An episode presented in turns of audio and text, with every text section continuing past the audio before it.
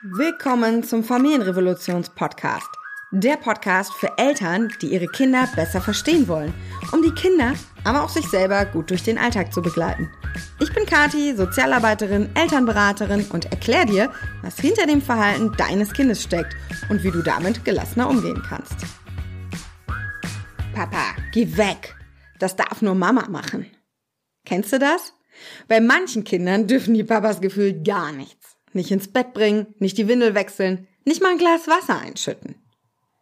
Da stehst du dann als Mama an der Haustür, auf dem Weg zur Arbeit oder zum Sport, deine Tasche schon gepackt in der Hand, voller Vorfreude und dein Kind klammert sich schreiend an dein Bein, als würdest du ihm sonst was antun. Und in dir kommen Gefühle hoch. Wut macht sich breit. Es kann doch nicht sein, dass ich nie weggehen kann. Ein schlechtes Gewissen kriecht dir den Nacken hoch. Was tue ich denn meinem Kind da an? Und du als Papa, du stehst da, hilflos und fragst, was soll ich denn nur tun? Unser Kind will einfach nicht bei mir bleiben. Ich bin Kati, Sozialarbeiterin und begleite seit vielen Jahren Eltern. Heute wollen wir mal hinschauen, woher diese Papa-Ablehnung eigentlich kommt und vor allen Dingen, wie du an diesem Thema arbeiten kannst. Vorneweg möchte ich sagen, dass wir uns hier heute mit einer ganz spezifischen Herausforderung, nämlich zwischen Mama und Papa befassen. Das Problem kann natürlich genauso auch andersrum auftreten oder ihr seid zwei Mamas oder zwei Papas. Ich benenne das hier heute aber ganz bewusst als Mama und Papa, da es um diesen einen speziellen Fall gehen soll. By the way, ein Großteil meiner Kunden und Kundinnen hat genau dieses Problem. Und ich selber auch. Auch hier ist Mama, also ich, die unangefochtene Nummer eins. Merkst also schon, mit der Sache bist du nicht alleine. Auf den ersten Blick hört sich das ja auch irgendwie unproblematisch an. Naja, dann macht es halt die Mama und Papa halt was anderes. Aber wenn wir doch ehrlich sind, belastet diese Situation alle Parteien. Du als Mama bist dauerzuständig, hast nie eine Pause. Und wenn du sie dir nehmen willst, dann sitzt da das schreiende Kind und dein schlechtes Gewissen ist so groß wie der Mount Everest. Und es erscheint unmöglich, abends mit der Freundin entspannt ins Kino zu gehen. Und du bist vielleicht auch wütend auf den Papa. Es fallen so Sätze wie, ich schaff's doch auch, du musst dich nur mehr anstrengen. Und auf der anderen Seite sitzt du, Papa, der vielleicht gerne mehr machen würde, der sich auf sein Kind freut, aber ständig weggeschickt wird, nicht gut genug ist, gar keine Chance bekommt. Irgendwie auch total frustrierend. Und nicht selten geraten Eltern dann in so einen Teufelskreislauf aus Vorwürfen. Das verstehe ich auch ziemlich gut. Und kenne ich auch gut. Das Ding ist ja, wir wissen nicht ganz genau, warum so viele Kinder eine solche Ablehnung entwickeln. Es gibt verschiedene Theorien dazu, aber Achtung, das sind immer nur Theorien. Letztlich ist es ja immer eine individuelle Mischung und da können wir jetzt mal drauf schauen. First of all, die Zeit. In vielen Familien ist es immer noch so, dass Mama den Hauptteil der Care-Arbeit übernimmt. Sie bleibt im Mutterschutz zu Hause, sie nimmt die Elternzeit, sie kümmert sich. Sie ist da, wenn es schwierig wird. Sie ist da, wenn das Kind Trost braucht. Sie wird zum sicheren Hafen, zum Anker in all den Herausforderungen, die ein kleines Kind so hat. Und Papa kommt von der Arbeit, spielt noch ein bisschen und wird dann so zum netten Spielkameraden. Und da sind wir schon direkt beim Punkt zwei, dem Eingehen auf die Bedürfnisse. Denn häufig, natürlich nicht immer, sind Jungs früher anders erzogen worden als wir Frauen. Ihnen wurden weniger Gefühle erlaubt. Stell dich nicht so an, heul nicht wie ein Mädchen. Alles Sätze, die sich Jungs früher anhören durften. Sie haben also gelernt, ihre Gefühle zu verstecken, runterzuschlucken. Und dann wurde natürlich auch recht früh klar gemacht, welches Geschlecht welche Rolle hatte. Auch heute noch geht man in ein Spielzeuggeschäft. Die Regale, die sind ganz klar zugeteilt.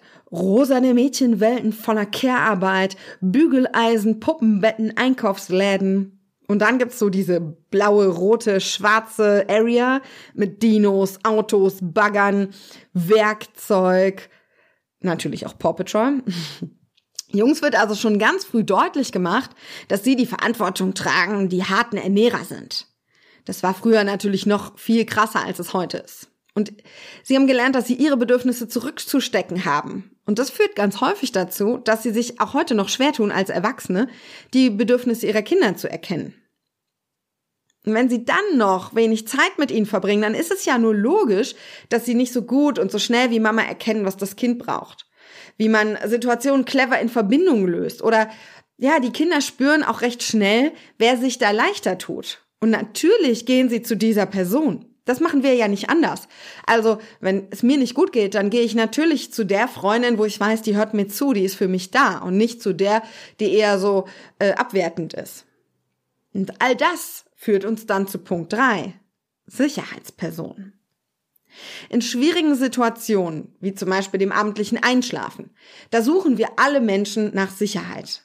Und insbesondere dann, wenn dein Kind noch ganz klein ist, tut es das noch viel mehr. Und was gibt uns Sicherheit?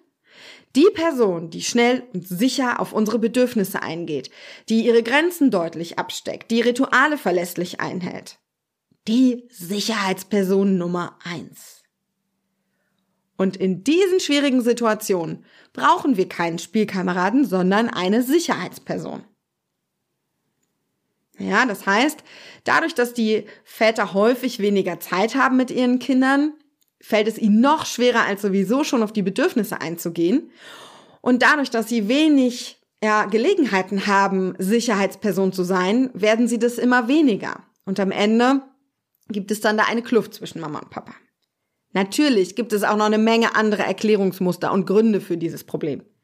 Wir bleiben jetzt aber mal bei diesem hier. Äh, ich wollte ja hier kein Hörbuch für euch aufnehmen. Und aus meiner Erfahrung kann ich auch sagen, dass die Sache mit der Sicherheitsproblem die am ehesten zu einer Lösung führt. Papa ist also keine Sicherheitsperson, Mama schon. Was kannst du jetzt ganz konkret tun? Bist du der Papa?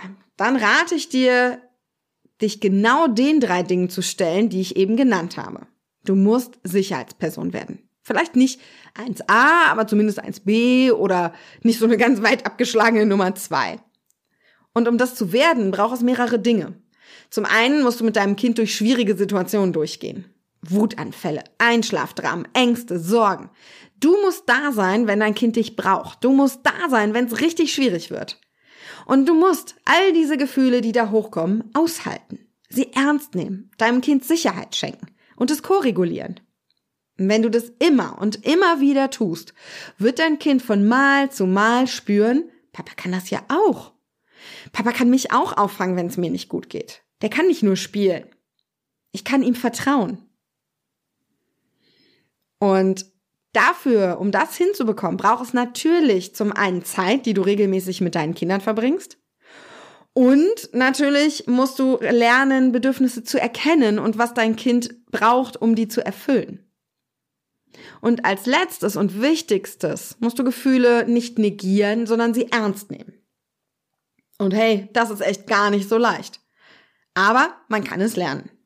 Ich habe allein im letzten Jahr hunderte Papas gemeinsam mit ihren Frauen in der Elternreise begleitet und ich habe so oft gesehen, wie sie genau diese Dinge gelernt haben. Das ist wirklich nicht einfach. Das ist harte, harte Arbeit. Aber es geht. Und wenn du jetzt die Mama bist, dann hast du eine andere Aufgabe. Du musst nämlich Chancen geben, dem Papa und dem Kind. Papa kann nicht mit dem Kind durch schwierige Situationen, wenn du beim ersten Weinen, was du aus der Schlafzimmertür hörst, direkt nach oben sprintest und eingreifst. Oder wenn du dazwischen gehst, weil Papa Dinge jetzt anders löst, als du das tun würdest. Du musst also lernen, auch Grenzen zu setzen. Euer Kind wird nämlich immer den einfachen Weg wählen. Es wird immer die Sicherheitsperson Nummer 1a wählen. Das würden wir alle auch so tun. Du darfst das aber auch mal verweigern. Du darfst sagen, nein, heute hat Mama eine Pause. Heute kümmere ich mich um mich. Ich brauche Zeit für mich. Papa bringt dich ins Bett. Das ist erlaubt. Auch wenn dein Kind sehr deutlich macht, dass es das nicht möchte. Bedürfnisorientierung meint nicht nur die Bedürfnisse von Kindern, sondern auch die Bedürfnisse von uns Eltern zu beachten. Es ist okay, Nein zu sagen, auch wenn das Gefühle auslöst. Und da ist nochmal ein Satz ganz wichtig. Mama ist kein Bedürfnis. Mama ist ein Wunsch. Das Bedürfnis des Kindes, zum Beispiel beim Einschlafen, ist es, in Sicherheit einzuschlafen, in vertrauten Ritualen einzuschlafen, mit Körpernähe einzuschlafen oder was auch immer. Aber ganz sicher nicht Mama. All diese Dinge könnte jemand anders, zum Beispiel Papa, auch umsetzen. Du merkst also schon, wie immer geht es ja in einer Familie um ein System aus Menschen, was sich gegenseitig bedingt. Und ihr werdet nur aussteigen aus diesem Teufelskreislauf, wenn beide ihren Teil leisten. Papa, indem er sicher als Person 1b wird und Mama, indem sie die Gelegenheiten dafür schafft. Und das braucht Zeit und Geduld. Natürlich müsst ihr jetzt keine Entzugskur mit dem Kind machen und äh, ab jetzt gleich äh, alles anders machen. Mit den Familien, die ich betreue, finden wir immer Zwischenschritte. Wir finden sanfte Wege. Da gibt es eine ganze Menge kleiner Tricks, um dem Kind dabei auch die Sicherheit zu geben, die es braucht. Von heute auf morgen geht es meistens nicht. Aber es geht. Und das finde ich ist die wichtigste Botschaft. Es muss nicht so bleiben, wie es jetzt ist. Und ihr könnt jetzt sofort gleich damit anfangen. Setzt euch zusammen und sprecht darüber, wie ihr in der nächsten Woche Dinge anders strukturiert. Und wenn ihr dabei das Gefühl habt, dass es Papa vielleicht noch an Wissen fehlt oder es hapert noch an der praktischen Umsetzung beim Gefühle begleiten oder beim Grenzen setzen durch die Mama, dann schreibt euch doch mal auf die Warteliste von der Elternreise. Wer da draufsteht, bekommt nämlich als erstes eine unverbindliche Mail mit den Infos, wenn es im Oktober wieder losgeht. Die Plätze sind ziemlich begehrt und begrenzt und dann könnt ihr äh, euch rechtzeitig vorher entscheiden, ob ihr das machen möchtet oder nicht. Und da könnt ihr genau das lernen. Gemeinsam mit ganz vielen anderen Mamas und Papas, die sich gegenseitig unterstützen und austauschen. Damit ihr dann irgendwann beide wieder eure Bedürfnisse erfüllt bekommt. Du als Papa kannst dann wieder eine gute Zeit mit deinen Kids verbringen und du als Mama kannst wieder mit einem guten Gewissen ausgehen, Sport machen und musst dich nicht ständig, allzu ständig fühlen. Den Link dazu stelle ich euch in die Show Notes und ich würde mich sehr freuen, wenn ich den einen oder anderen dort treffe. Bis dahin wünsche ich euch viel Spaß bei der Arbeit an Sicherheitsperson 1b, eure Kathi.